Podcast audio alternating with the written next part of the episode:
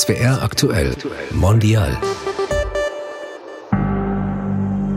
Die Emissionen steigen ja schon wieder, anstatt dass sie jährlich eigentlich sinken müssten. Und die Konzentration der Treibhausgase haben sowieso nie einen Knick nach unten gemacht. Es geht immer weiter nach oben. Wir können diesen Pfad nicht weiter verfolgen, weil es ganz eindeutig in die Katastrophe führt. Özden Terli, Diplom-Meteorologe, erklärt im ZDF das Wetter. Merhaba Özden. Merhaba Utku. Ja, heute bist du gefragt an diesem 19. Juli. Wir haben richtig heiße Temperaturen.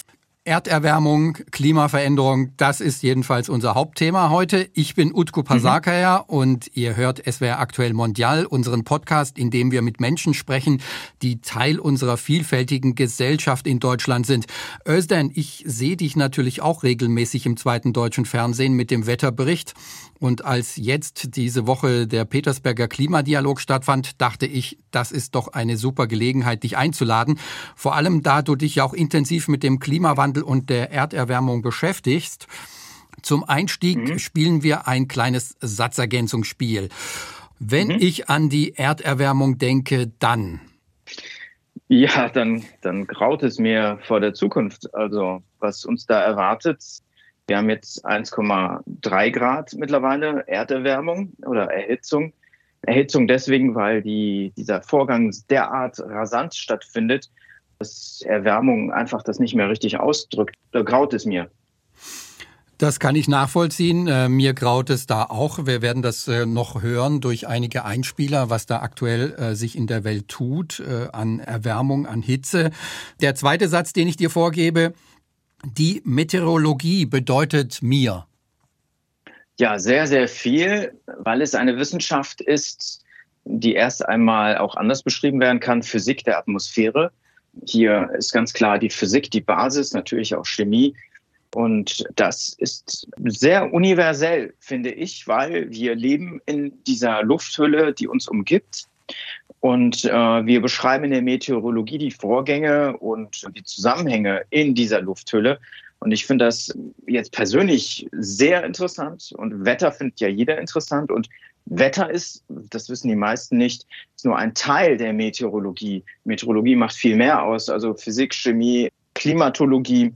All diese Komponenten gehören da rein. Das lässt einen einfach nicht los, wenn man sich da einmal reingearbeitet hat und insbesondere im Zusammenhang mit der Klimakrise. Über das Wetter rede ich eigentlich auch jeden Tag, aber der Schritt dann äh, zu sagen, ich studiere das, das ist für mich ein großer Schritt. Gab es da irgendwie eine Situation in deinem Leben, wo diese Entscheidung gefallen ist, wo du gesagt hast, hey, das möchte ich studieren? Naja, ich war immer schon naturwissenschaftlich interessiert. Ich wollte immer wissen, wie die Zusammenhänge sind. Also mit Glauben hat man mich nicht gekriegt. Also einfach etwas zu akzeptieren, das ist nicht meine Sache. Ich habe immer nachgeforscht. Ich wollte immer auch genau wissen. Also es hört bei mir auch nicht auf, dass ich mich damit zufrieden gebe, irgendetwas zu akzeptieren, sondern ich frage immer nach, immer nach. Deswegen mache ich das auch, was ich mache.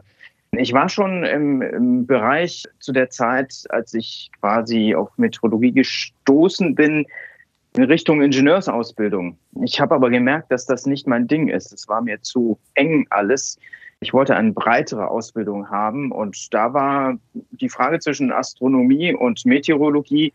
Im Prinzip war das ein, ein Schnipsel im Videotext, wo Wissenschaftler gewarnt haben. Ich meine, es waren Meteorologen, die dann gesagt haben, so, äh, die Erde erhitzt sich immer weiter. Und äh, das waren Warnungen ganz klar. Das war Anfang der 90er des äh, vergangenen Jahrhunderts, muss man sagen. So muss 93 gewesen sein etwa. Und da habe ich zum ersten Mal mich intensiver mit Meteorologie beschäftigt und habe dann angefangen an den Unis nachzufragen, wie die Studiengänge aussehen und so weiter mhm. und habe dann das Studium der Nachrichtentechnik abgebrochen, um Meteorologie zu studieren. Mhm. Das war ein ganz harter Schritt für mich, weil ich hatte auch sehr viel Energie reingesteckt, um dieses Studium zu beginnen.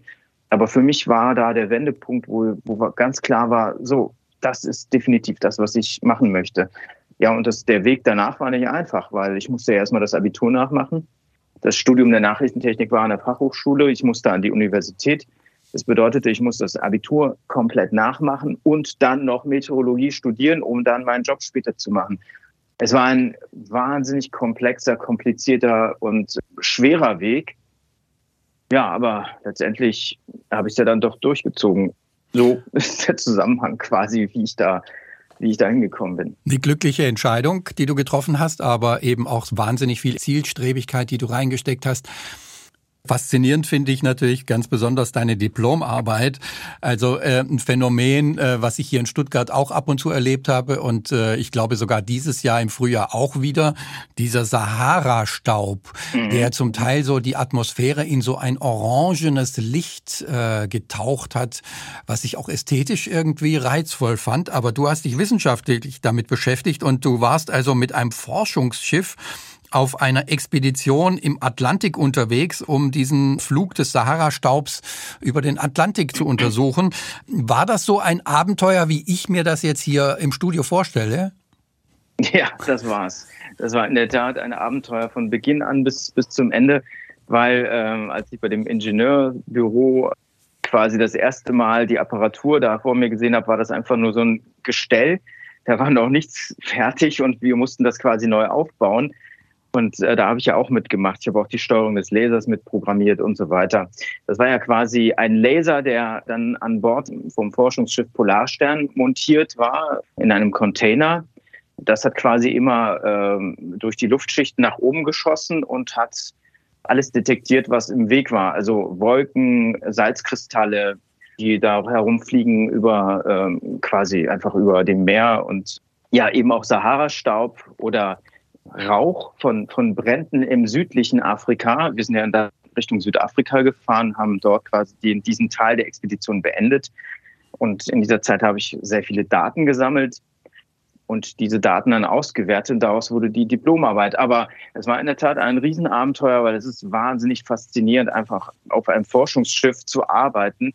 Das Schlimmste ist eigentlich auf einem Forschungsschiff nicht arbeiten zu können, wenn das Experiment nicht funktioniert. Das ist zum Glück nicht so gewesen. Aber ähm, ja, das ist halt kein, kein Luxusdampfer, wo man dann irgendwie die Füße hochlegen kann. Da wird überall gearbeitet, rund um die Uhr, wirklich auch nachts. Da schläft man ganz wenig. Und meine Hauptarbeitszeit war eben auch nachts, weil Laser natürlich in der Dunkelheit besser funktioniert hat als äh, bei Tageslicht. Denn das gestreute Laserlicht wurde von einem Teleskop wieder aufgefangen und dann in die Elektronik weitergeführt und da ausgewertet. Dementsprechend mussten wir nachts arbeiten und das war schon, das war auch eine Herausforderung, da in der Kabine zu sitzen, vom Rechner die Daten auszuwerten und das Schiff wackelt und es ist schummriges Licht, es ist drei Uhr nachts und der Versuchung zu widerstehen, ah, ich mach, ich mach nur kurz die Augen zu und ich leg mich nur ganz kurz hin. Nein, wirklich nur ganz kurz. Musste man auf jeden Fall widerstehen, weil ich wusste auch, wenn ich mich dahin lege, dann ist es vorbei. Dann schlafe ich und der Rechner wertet vor sich hin aus, aber ich habe keine Kontrolle weder über den Laser noch über, über die Daten. Das war auch schon eine ziemliche Herausforderung, ja. Wie viele Tage wart ihr da unterwegs?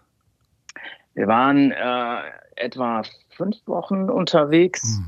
Also die meiste Zeit konnte ich auch Daten sammeln. Äh, zeitweise war es zu bewölkt, aber ich habe wirklich versucht, jede Sekunde zu messen. Das ist dann auch auf so einem Forschungsschiff so. Die Leute bereiten sich jahrelang darauf vor, dass sie diese Zeit auf dem Forschungsschiff haben und sind dann mega hektisch am Anfang, müssen ihr Ding online kriegen und ähm, die die Geräte quasi zum Laufen bringen und Messungen machen und Auswertungen. Und da ist dann ganz wenig Zeit eigentlich, um sich auch zurückzuziehen. Es ist eng auf so einem Schiff, auch wenn Polarstern ein sehr großes Schiff ist, aber trotzdem ist das halt alles sehr begrenzt und äh, die Leute leben in dieser Zeit wirklich für ihre Arbeit, für die Forschung da kriegt man auch mit, wie Forschung funktioniert. Und das ist alles nicht einfach. Also bis man diese Daten hat, bis man die Erkenntnisse hat und dann kommen andere und sagen einfach, ach, das stimmt nicht. Das ist irgendwie so, wie soll ich sagen, so, so unglaublich weltfremd von solchen Menschen, die meinen, äh, die Wissenschaft, äh, die, die funktioniert nicht oder keine Ahnung, es gibt ja da diverse Vorwürfe, was Menschen dann in der Wissenschaft machen um das quasi auch zu torpedieren, um einfach die eigene Agenda durchzubringen. Wissenschaft ist wirklich ein sehr komplexes, komplexes Ding. Also besonders, wenn man an vorderster Front, Front forscht auf so einem Forschungsschiff. Sehr mhm. aufwendig, sehr viel mhm. Zeit da, die da reingesteckt wird, um diese Daten dann zu erheben. Aber ich will noch mal einen Schritt zurück machen. Kindheit und Jugend in Köln, ist das richtig? Ja, genau, in Köln. Das war, ja, war eine gute Zeit in Köln. Ich habe gerade so in der Kindheit meistens Deutsch gesprochen, auch so mit den Eltern, aber ich bin zweisprachig aufgewachsen, trotz allem. Wie war es bei mhm. dir?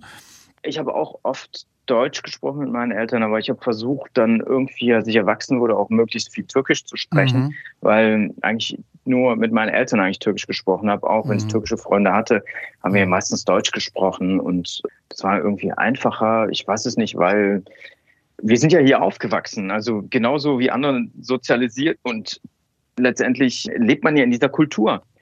Und äh, das ist die eigene Kultur, auch wenn einige äh, das einem nicht zugestehen wollen. Das ist halt de facto so, dass es die eigene Kultur ist, weil man eben ganz klar in diesem Land aufwächst. Und die Türkei ist mir ziemlich fremd, weil da lebe ich ja nicht. Ich lebe ja hier.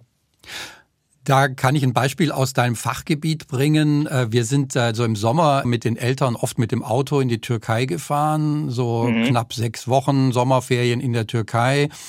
Mhm. Und mir ist dann oft so nach zwei Wochen schon so ein bisschen langweilig geworden. Und so habe ich mir den Himmel angeguckt und am Himmel, der war blau. Und ich habe gedacht, wo sind da die Wolken? Also mir hat irgendwie so ein bisschen, so ein bisschen die Action am Himmel gefehlt. Ich weiß ja, nicht, ob es dir genauso ging. Ich kenne das mit dem Auto in die Türkei fahren, aber ich sag's dir, ich, ich fand die Fahrt dorthin äh, meistens, naja, viel interessanter will ich jetzt nicht sagen, aber es mhm. war ein Highlight, ja. Wir mhm. sind über Österreich gefahren und haben dann äh, auch manchmal im Auto geschlafen. Und äh, dadurch kommt, glaube ich, auch meine Liebe zu den Bergen und äh, zu den Alpen und zu, zur Natur, weil das einfach grandios war. Einfach völlig das Konträre, was wir, was wir so alltäglich quasi mit Schule und äh, allem, was man halt so macht im alltäglichen Leben. Plötzlich fährt man los und schläft im Auto und guckt nach draußen und schläft vor einem riesigen Berg. Die Luft ist gut. Also das ist einfach äh, wahnsinnig beeindruckend gewesen und Genau, dieser Weg in die Türkei und dann sind wir in die Südtürkei und dann gibt es diese Taurusberge, wenn man darüber fährt, da oben auch wieder diese frische Luft, relativ kühl, 18, 19 Grad. Und dann fährt man in dieses Tal Richtung Mittelmeer runter. Und dann heizt sich die Luft immer weiter auf. Und dann kommt man unten an und es sind 40 Grad im Schatten und total schwül. Ja, also ich brauchte drei Tage, bis ich mich überhaupt akklimatisiert habe. Und es war einfach viel zu heiß. Also was ich nicht gewöhnt war das sind so Erinnerungen, wo ich, wo ich genau weiß, oh, das ist hier ganz anders als in Deutschland, wirklich. Und die Türkei der 80er Jahre war ganz anders, als wie sie jetzt ist. Die Wetterveränderungen, die Höhenveränderungen und all das am eigenen Körper erlebt, was einem aus dem Alltag gar nicht bekannt war. Ja, genau. Und offenbar hat mich das so geprägt, dass ich da jetzt immer noch quasi Höhenveränderungen der Meteorologie ganz wichtig. Ne? Was, mhm. was passiert in den höheren Luftschichten? Was mhm. passiert hier unten? Wie ist die Temperaturverteilung?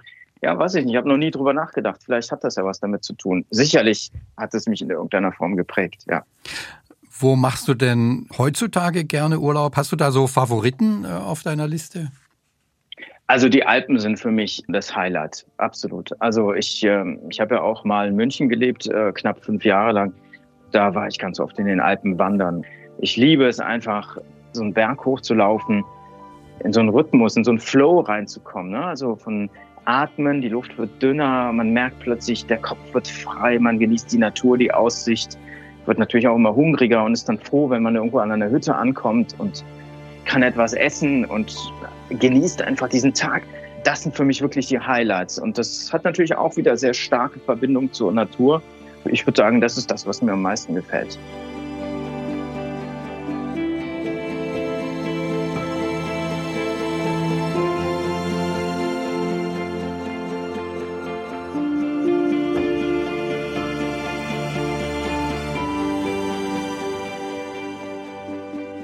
Kommen wir zu den ernsten Dingen des Lebens, zum Petersberger mhm. Klimadialog. Der fand in dieser Woche statt, zum ersten Mal im Auswärtigen Amt. Im Fokus ähm, der Gespräche stand die Vorbereitung auf die Weltklimakonferenz COP27 Ende des Jahres in Ägypten. Und parallel äh, zum Petersberger Klimadialog erleben wir gerade große Hitze und Trockenheit. Die deutsche Außenministerin Annalena Baerbock hat das thematisiert. Wir hören mal rein in Südeuropa verheerende Waldbrände in der Größe von meiner Heimatstadt äh, Potsdam, gerade in Portugal, aber auch die furchtbare Erinnerung der letzten Woche an die Flutkatastrophe im Ahrtal, die deutlich gemacht hat, die Klimakrise macht an keiner Grenze Halt. Und die Klimakrise ist mittlerweile das größte Sicherheitsproblem für alle Menschen auf dieser Erde. Die Klimakrise macht an keiner Grenze Halt. Gucken wir mal auf Deutschland. Heute 19. Juli, voraussichtlich um die 40 Grad Hitze. Dann haben wir Zeiten der Trockenheit. Wir haben Zeiten mit sehr viel Regen in sehr kurzer Zeit. Wieso kommt es in den letzten Jahren immer häufiger zu diesen Extremwetterereignissen, Özden? Ja, also diese Extremwetterereignisse haben ähm, eindeutig mit der Erhitzung des Planeten zu tun ja, mit der Energie, die zurückbleibt. Normalerweise haben wir ja einen ausgeglichenen Energiehaushalt auf dem Planeten, aber den haben wir mittlerweile regelrecht zerhämmert. Es bleibt immer mehr Wärmeenergie auf dem Planeten zurück und das bedeutet, dass die Systeme einfach aus den Fugen geraten. Das ist jetzt auch keine neue Erkenntnis, die haben wir auch schon lange, dass diese Energiebilanz quasi nicht mehr ausgeglichen ist, sondern immer mehr Wärme zurückbleibt. Und da Annalena Baerbock muss ich absolut recht geben. Sie Sie hat das genau richtig erfasst und ich wünschte, dass alle Politiker den Durchblick hätten, den sie hat. Ne? Also ich mir vorstelle, was, was für Häme über sie ausgeschüttet wurde, als sie begonnen hat. Also, boah, also das müssen die erstmal nachmachen. Äh, nur mal so als Bemerkung nebenbei. Aber diese Mehrenergie, die macht Verschiedenes. Zu viel Wärme ist schädlich. Also es gibt ja auch immer wieder so Leute, die sagen, ach ja, ist doch schön, dann müssen wir im Winter nicht mehr heizen. Das ist natürlich kompletter Unsinn, weil diese Wärme ist erst einmal global, die zurückbleibt und nicht nur in Deutschland. Also Deutschland erhitzt, Europa erhitzt, sondern weltweit immer mehr Wärme quasi die Systeme angreift.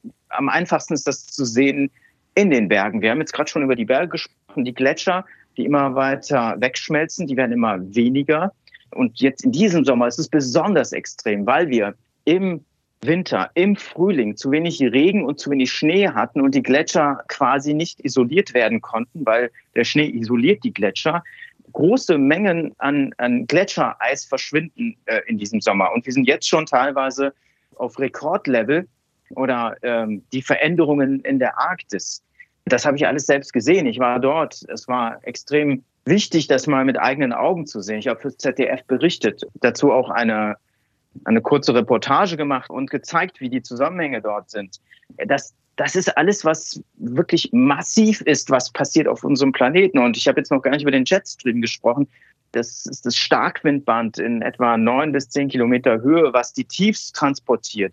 Und da ist eben der Zusammenhang zwischen dem Eis im Norden und der Erhitzung, dass dieser Jetstream sich allmählich verändert und das beobachten wir jetzt mittlerweile schon seit einigen Jahren. Und darauf ist hauptsächlich dieses Extremwetter zurückzuführen.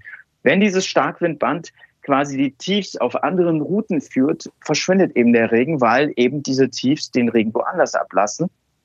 Gleichzeitig ist der Punkt, dass so ein Tief eben auch verlangsamen kann, zum Beispiel wie im Ahrtal letztes Jahr. Das Ahrtal ist ja hier nur rausgegriffen, aber dieses Tief war ja viel größer und zog über Deutschland mit einer unglaublich langsamen Geschwindigkeit, verlagerte viel feuchte Luft aus dem Süden Richtung Deutschland und die Luft war gesättigt, wirklich bis in hohe Schichten. deswegen gab es auch diese enormen Regenmengen.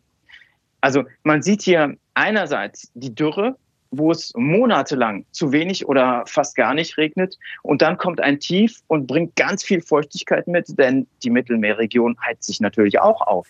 Das wird dort auch immer heißer. Und dieser Sommer ist wirklich extrem. Ich weiß noch nicht, wo das alles hingeht. In, in der Mittelmeerregion ist das jetzt quasi in Anführungszeichen die Trockenzeit. So viel Regen kommt da jetzt nicht in den nächsten Wochen und Monaten. Und wir sind schon auf, auf wirklich auf Anschlag. Ja, also Norditalien, äh, das kennt wahrscheinlich jeder, was da los ist derzeit. Ähm, die Po-Ebene. Die Flüsse trocknen aus. Ja, ja die Po-Ebene zum Beispiel. Und, und zwar ist das Problem auch der Nahrungsmittelknappheit, die wird dadurch auch verschärft. In dieser Region, in der Po-Ebene, wird der meiste Reis angebaut in der EU. Also 50 Prozent wird dort angebaut an Reis. Das wissen viele gar nicht. Und das ist da gefährdet. Ne? Die, die Landwirtschaft dort vor Ort, das ist für, für Norditalien, für die Region eine Katastrophe, aber auch für die Lebensmittelversorgung allgemein. Dazu habe ich auch Korrespondentenberichte von unseren Hörfunkkorrespondenten zusammengefasst. Hören wir mal rein. Der Südwesten Frankreichs und die Bretagne werden gerade von einer heftigen Hitzewelle erfasst, mit Temperaturen von über 40 Grad. In Brest wurde bereits am Mittag ein neuer Hitzerekord erreicht, 35,8 Grad um 13 Uhr, Höchstwert seit Beginn der Wetteraufzeichnungen. Es ist das erste Mal, dass wir in der Bretagne eine Hitzewelle erleben, sagt diese Urlauberin. Das hatten wir nicht erwartet. Die Leute hier sagen, das kommt vielleicht alle zehn Jahre vor, aber es wird wohl immer schlimmer. Euh, in insgesamt 15 französischen Departements wurde die höchste Warnstufe des nationalen Hitzeplans ausgerufen. In den Medien und über Internetseiten der Regionen und der Regierung wird unter anderem über die Symptome eines Hitzschlags informiert. Erstmals in der Geschichte Englands gilt die Hitzealarmstufe Rot. Das bedeutet Gefahr für Leib und Leben. Auch die britische Gesundheitsbehörde hat die höchste Warnstufe ausgerufen, was einem nationalen Notstand entspricht. Sie rät dazu, viel zu trinken, im Schatten oder im Haus zu bleiben und sich um besonders gefährdete Menschen zu kümmern.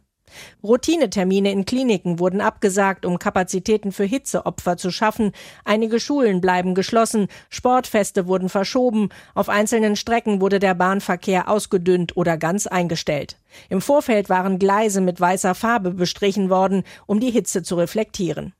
Laut dem heute veröffentlichten Bericht der EU-Kommission sind aktuell knapp die Hälfte des Gebiets der Europäischen Union von Dürre bedroht. Die EU-Expertinnen und Experten vom Forschungszentrum für Trockenheit sprechen in dem Bericht von einer atemberaubenden Entwicklung. Konkret gilt demnach auf 46 Prozent des EU-Gebiets aktuell eine Dürrewarnstufe. Für weitere 11 Prozent gilt demnach sogar eine Dürre-Alarmstufe für bereits sichtbare Folgen für Vegetation und Ernte.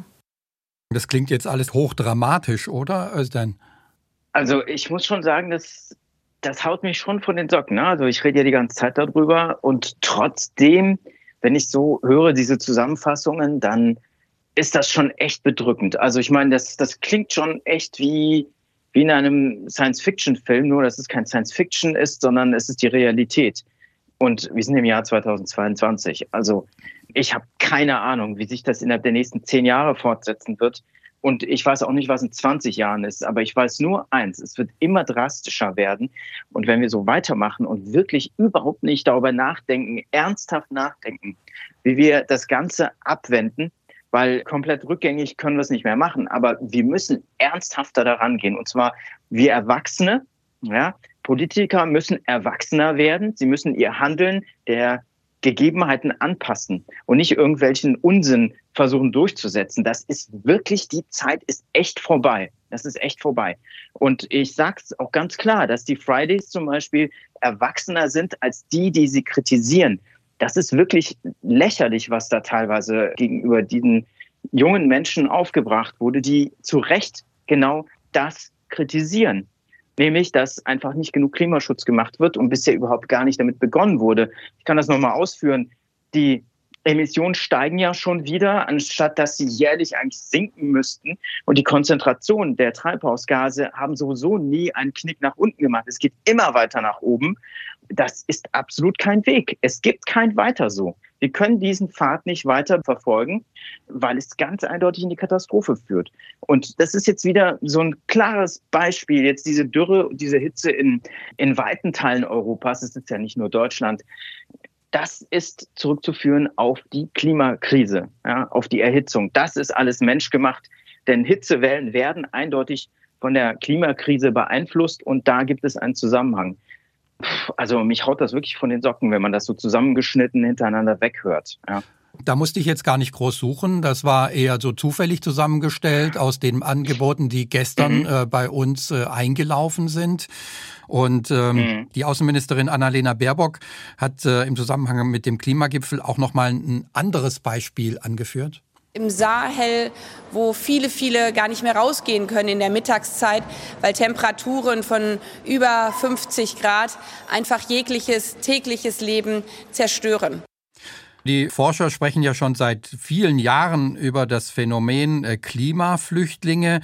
Bisher haben wir das noch nicht so richtig auf dem Schirm. Das könnte sich aber ändern in naher Zukunft. Özden. Ja, Utku, das ist ja, ich meine, was, das, was den Klimaschutz angeht, ist das ja wirklich, das ist ja fast schon Trotzverhalten, was die Politik da an den Tag legt. Und ja, äh, natürlich wissen die auch, dass Menschen irgendwann fliehen werden. Ähm, die werden sich nicht einfach hinlegen und sterben Leider passiert das halt doch wegen äh, Nahrungsknappheit. Aber die Menschen, die sich noch bewegen können, die werden sich bewegen. Das ist ganz klar. Das kann auch jeder nachvollziehen. Wenn meine Umgebung nicht mehr lebenswert ist, muss ich wohl woanders hingehen. Und wenn es auch noch existenziell ist, wie in diesem in diesem Zuspieler gerade 50 Grad und äh, das sind ja offizielle Temperaturen. Wenn man sich nicht schützen kann und der Temperatur ausgesetzt ist, ähm, der Sonne ausgesetzt ist, wird es ja noch viel heißer. Und äh, wenn man auch nicht genug Nahrung und nicht genug Getränke hat und so weiter, also das kann man sich hier in Mitteleuropa überhaupt nicht vorstellen. Das sind ganz krasse, lebensbedrohliche Zustände. Der Punkt ist, das ist ja kein Status quo, den wir erreicht haben. Das bleibt ja jetzt nicht so, sondern das wird sich immer weiter verschärfen. Es wird ja dort auch immer heißer werden und äh, irgendwann vielleicht auch unbewohnbar, weil die Temperaturen einfach so hoch sind, dass es einfach nicht mehr geht. Und davon sind wir jetzt wirklich nicht mehr weit entfernt in der Sahelzone. 50 Grad ist schon wirklich sehr heftig. Ja, vielleicht kann man sich das vielleicht einfach mal vorstellen, wenn man jetzt in diesem Tag heute 40 Grad im Westen Deutschlands, am Mittwoch im Osten Deutschlands, kann man das vielleicht nachvollziehen, wie schon sich 40 Grad anfühlen, geschweige denn nochmal 10 Grad drauf und man hat nichts zu essen und nichts zu trinken und keine Möglichkeit, sich abzuschatten. Das bedeutet, dass man austrocknet und innerhalb kürzester Zeit auch sterben kann. Hitze ist tödlich. Wir müssen auch diese Wetterextreme ernster nehmen. Wetter ist einfach nicht einfach nur am Wochenende, ich will grillen gehen, ich will an den Badeseen. Wir müssen das einfach ernster nehmen. Gesamte Situation der Klimafolgen, der Klimaveränderung durch den Menschen. Wir müssen das ernster nehmen, die Ursachen bekämpfen und auch Anpassungsmaßnahmen ernsthafter umsetzen, weil das passiert nämlich auch nicht. Zu den Maßnahmen, da hat die Außenministerin Annalena Baerbock sich in dieser Woche zum Klimagipfel auch geäußert. Klar ist, wenn die Klimakrise das größte Sicherheitsrisiko ist, dann sind erneuerbare Energien auch die beste Sicherheitsgarantie dafür, unabhängig zu werden von fossilen Importen und damit auch unabhängig zu werden von autokratischen Regierungen weltweit. Wir sitzen alle in einem Boot. Das heißt, wir können das Ruder nur gemeinsam herumreißen. Und der Petersberger Klimadialog ist dafür ein zentraler Baustein. Wir sitzen alle in einem Boot und können das Ruder nur gemeinsam rumreißen. Dem kann man einfach nicht widersprechen. Aber Experten sagen, dieses Ziel, die Erwärmung der Erde auf 1,5 Grad zu begrenzen, das ist schon gar nicht mehr erreichbar. Also ich muss ja sagen, Annalena Baerbock hat gute Beraterinnen und sagt im Prinzip genau das, was die Wissenschaft sagt. Und ich wünschte mir nochmal, dass viele Menschen, viele Politiker vor allem das verstehen würden und das umsetzen würden, das, was sie da anspricht. Wir müssen die Ursache bekämpfen. Und da ist genau der Punkt, wir müssen einfach von den fossilen Energieträgern wegkommen. Wir müssen das reduzieren. Jahr für Jahr, sechs bis sieben Prozent sind meiner, soweit ich mich erinnere, die, die Rate global muss einfach das weniger werden. Und da sind vor allem die Industrieländer gefragt, weil sie den höchsten Ausstoß haben, beziehungsweise in der Vergangenheit den höchsten Ausstoß hatten und somit diese Klimakrise überhaupt verursacht haben. Weil der Mensch, der in der Sahelzone bei 50 Grad ist, der hat das nicht verursacht und der ist auch nicht dafür verantwortlich, weil er auch nicht die Mittel dafür hat. Das sind wir. Wir in den Ländern, die die Mittel dafür haben, müssen das anstoßen und umsetzen damit alle davon profitieren und letztendlich auch diejenigen, die quasi jetzt dagegen sind. Wir retten die Welt, sage ich jetzt mal in Anführungszeichen, auch für die, die es nicht kapieren.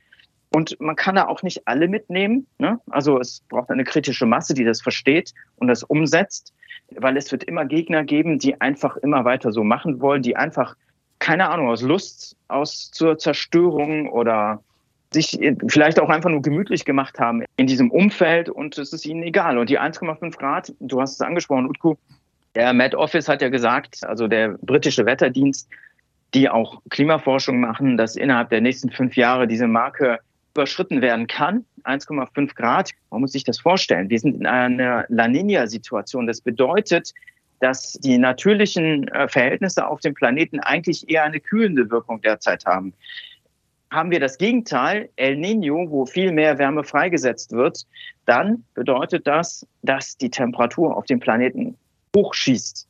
Die wärmsten Jahre waren starke El Nino-Jahre. Und das befürchten die Wissenschaftler für die nächsten Jahre wieder. Und das werden wir dann auch zu spüren bekommen, weil einfach dadurch nochmal das ganze System kurzfristig durchgeschüttelt wird, muss man sagen ja, wenn wir so weitermachen, werden wir irgendwann äh, Anfang bis Mitte der 30er Jahre die 1,5 Grad Marke endgültig hinter uns gelassen haben, was wir eigentlich bis Ende des Jahrhunderts nicht überschreiten wollten. Also wir schießen über alles hinaus. Also das ist, ähm, Ja, das ist wirklich, es ist dramatisch. Es ist mehr als dramatisch. Es geht um die Existenz.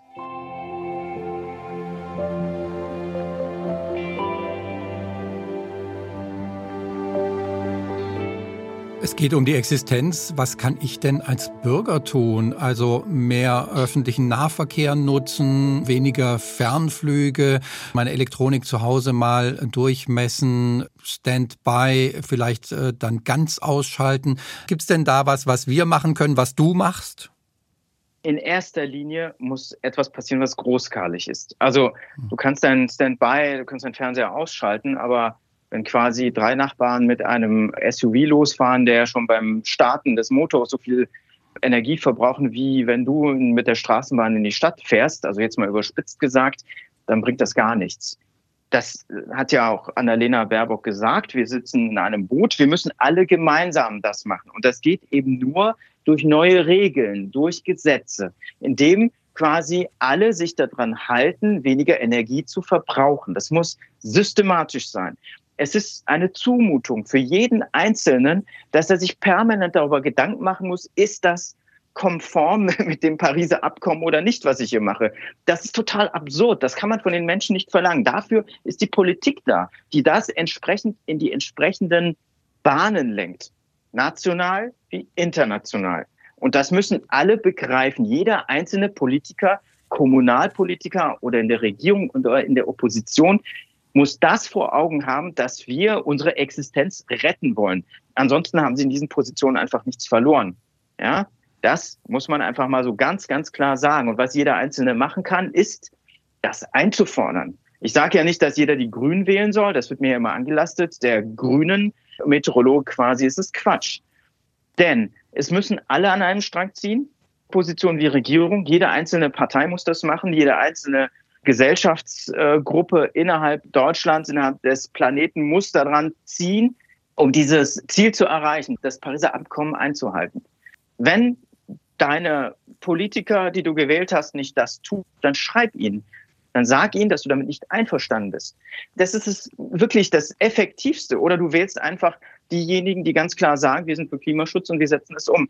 Das bedeutet noch bei weitem nicht, dass sie genug tun. Ja? Da ist noch viel, viel mehr zu tun. Das, was bisher passiert, ist ja, sind ja teilweise auch nur Ankündigungen. Noch ist ja nicht viel passiert. Ne? Also diese ganzen Pakete müssen umgesetzt werden. Die müssen erstmal wirken. Da muss das CO2 echt eingespart werden. Und das muss gemacht werden. Daran geht kein Weg vorbei.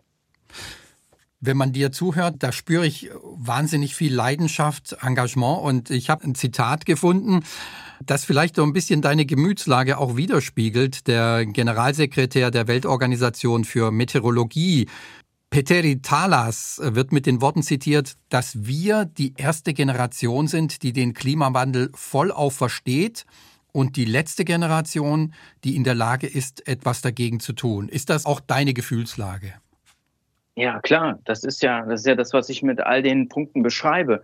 Wir sind diejenigen, die Generationen, die jetzt in der Verantwortung stehen, die die Möglichkeit haben, auf diesem Planeten, vor allem die, die in den reichen Ländern sind, die die Möglichkeit haben, etwas zu ändern. Denn wie nochmal gesagt, äh, der, der Bauer in der Sahelzone, der wird, ähm, äh, wird kaum etwas verändern können. Wir stehen in der Verantwortung und wir sind diejenigen, die es auch vermasseln, wenn wir das nicht tun ja, da ist auch ganz viel Wut. Es ist nicht nur Leidenschaft, weil ich, ich verstehe einfach nicht, wie man das nicht verstehen kann. Klar, das ist ja im, im Prinzip, ja, ähm, die Weltmeteorologieorganisation, die warnt ja auch schon seit Jahrzehnten, genauso wie der Weltklimarat und äh, diverse andere Organisationen. Und das Bundesverfassungsgericht hat ja auch gesagt, wir dürfen nicht auf die Kosten der zukünftigen Generationen leben. Weißt du, das ist so, die Dringlichkeit, ja, die wird schon transportiert, die ist schon klar verstehen müssen es nur die Politiker und umsetzen und das so rasant wie möglich und sich von den Lobbyorganisationen äh, trennen, die dagegen arbeiten und einfach auch mal darüber nachdenken, äh, was sie ihren Kindern hinterlassen. Diese Diskussion am Frühstückstisch dann zu führen, wenn die Kinder vielleicht jetzt noch zu klein sind, spätestens wenn sie Teenies sind, gibt es die Abrechnung mit den Eltern. Ja? Dann werden die nämlich ganz schön auf die Barrikaden gehen. Und das ist auch das Problem, dass wir quasi die Jugend dazu zwingen, auf die Straßen zu gehen, damit sie quasi für ihre eigene Zukunft demonstrieren. Und das ist ethisch dermaßen verwerflich, finde ich, dass man die Kinder dazu bringt, dass sie das machen müssen, weil es keinen Klimaschutz gibt. Ja, und diese Schere zwischen den Politikern, die nichts tun, und den Veränderungen, den massiven Veränderungen auf unserem Planeten, die öffnet sich immer weiter. Wenn wir nicht dagegen arbeiten, aber öffnet sie sich immer weiter, gibt es immer ein größeres Vakuum, wo nichts passiert. Und dieses Nichts passieren wird zu gesellschaftlichen massiven Umbrüchen führen. Und das denke ich, wollen gerade die Politiker nicht haben, die gerne ein Weiter so hätten. Also das Weiter so geht so oder so kaputt. Ja, entweder wird es gesellschaftlich zu Umbrüchen kommen oder die Natur wird sich einfach verändern und dementsprechend wird sich unsere Lebensweise auch verändern müssen, frisst oder stirbt, genau so wird es sein. Diese Veränderung, die müssen wir entweder jetzt gestalten oder wir werden einfach gestaltet. Und dann wird es echt hardcore, weil die Natur ist erbarmungslos. Die wird es einfach machen und wir werden leben oder sterben. Ja, also man möchte nicht unbedingt dran denken, wie spätere Generationen dann uns bewerten werden. Vielen Dank, Özden Terli, dass du nochmal hier auch auf die Dringlichkeit dieser Situation hingewiesen hast. Es hat mir jedenfalls sehr viel Spaß gemacht und es hat mir auch zu denken gegeben. Vielen Dank, dass du dir die Zeit genommen hast, Özden. Sehr gerne, das ist mein Job. Das war unser Podcast mit Özden Terli, Diplom-Meteorologe beim ZDF. Wenn euch unser Podcast gefallen hat, dann teilt und abonniert ihn gerne. Ihr findet SWR aktuell Mondial in der ARD Audiothek. Ich bin Utko Pasakaya. Ich danke euch fürs Zuhören.